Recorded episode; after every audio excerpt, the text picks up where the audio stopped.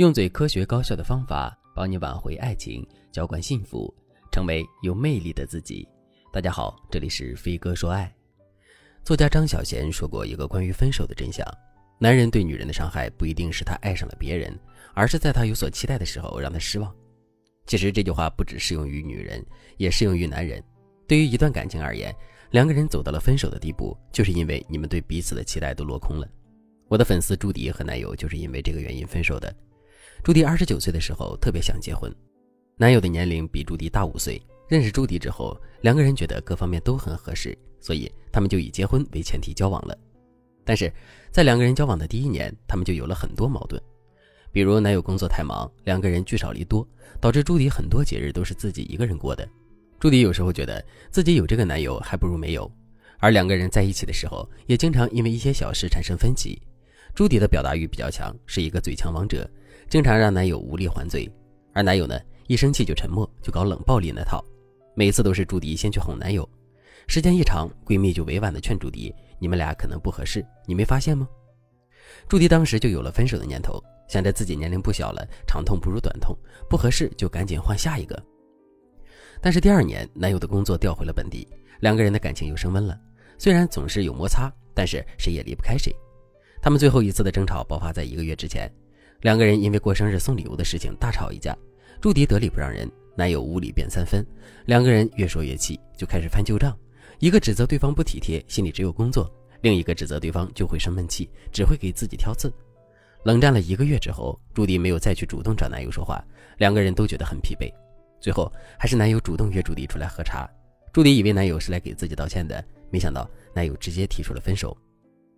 分手之后的半年时间里，两个人没有任何情感动态。家里安排的相亲，两个人谁都不去。目前他们俩谁都不联系谁，但又好像在等着彼此。朱迪知道前任一直在关注自己的动态，天天都去朱迪的 QQ 空间转一圈。男友也知道朱迪放话说近一年都不想相亲。现在三十一岁的朱迪正在思考怎么处理这段感情。这种分手了又互相惦记的感觉真的很难熬。可要说复合吧，之前两个人谈恋爱的过程实在是算不上幸福。最近家里人催得比较紧，朱迪也动了想和对方复合的念头。但是又不知道该怎么做，所以朱迪就来找我。我知道很多人都会经历朱迪这种感受，两个人彼此相爱的感觉很舒服，相处是自在的、轻松的。但是总有一些矛盾让两个人彼此伤害，把一段好好的感情给消耗掉了。两个人回头想想这段感情，最大的感受就是累和失望，当然还有不舍。如果你也经历了这样的感受，你该怎么办呢？如果你想复合，你们又该如何避免重蹈覆辙呢？你可以添加微信文姬零五五。文姬的全拼零五五，让我来告诉你答案。首先，我要告诉大家，像朱迪和男友这种相互消耗的感情，对彼此很失望的情侣，他们要想挽回彼此的心，只复合是不够的。关键是两个人都要明白，以前犯的错，今后不能再犯了。两个人那种彼此消耗的相处模式是错误的，必须重新选择彼此合适的相处模式。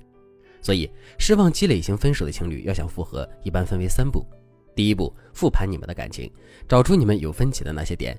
看看哪些分歧是因为客观环境导致的，你们短期内无法改变的，比如对方的工作就是很忙，即使抽出时间来陪你，也没有其他人的时间多，这就是客观原因。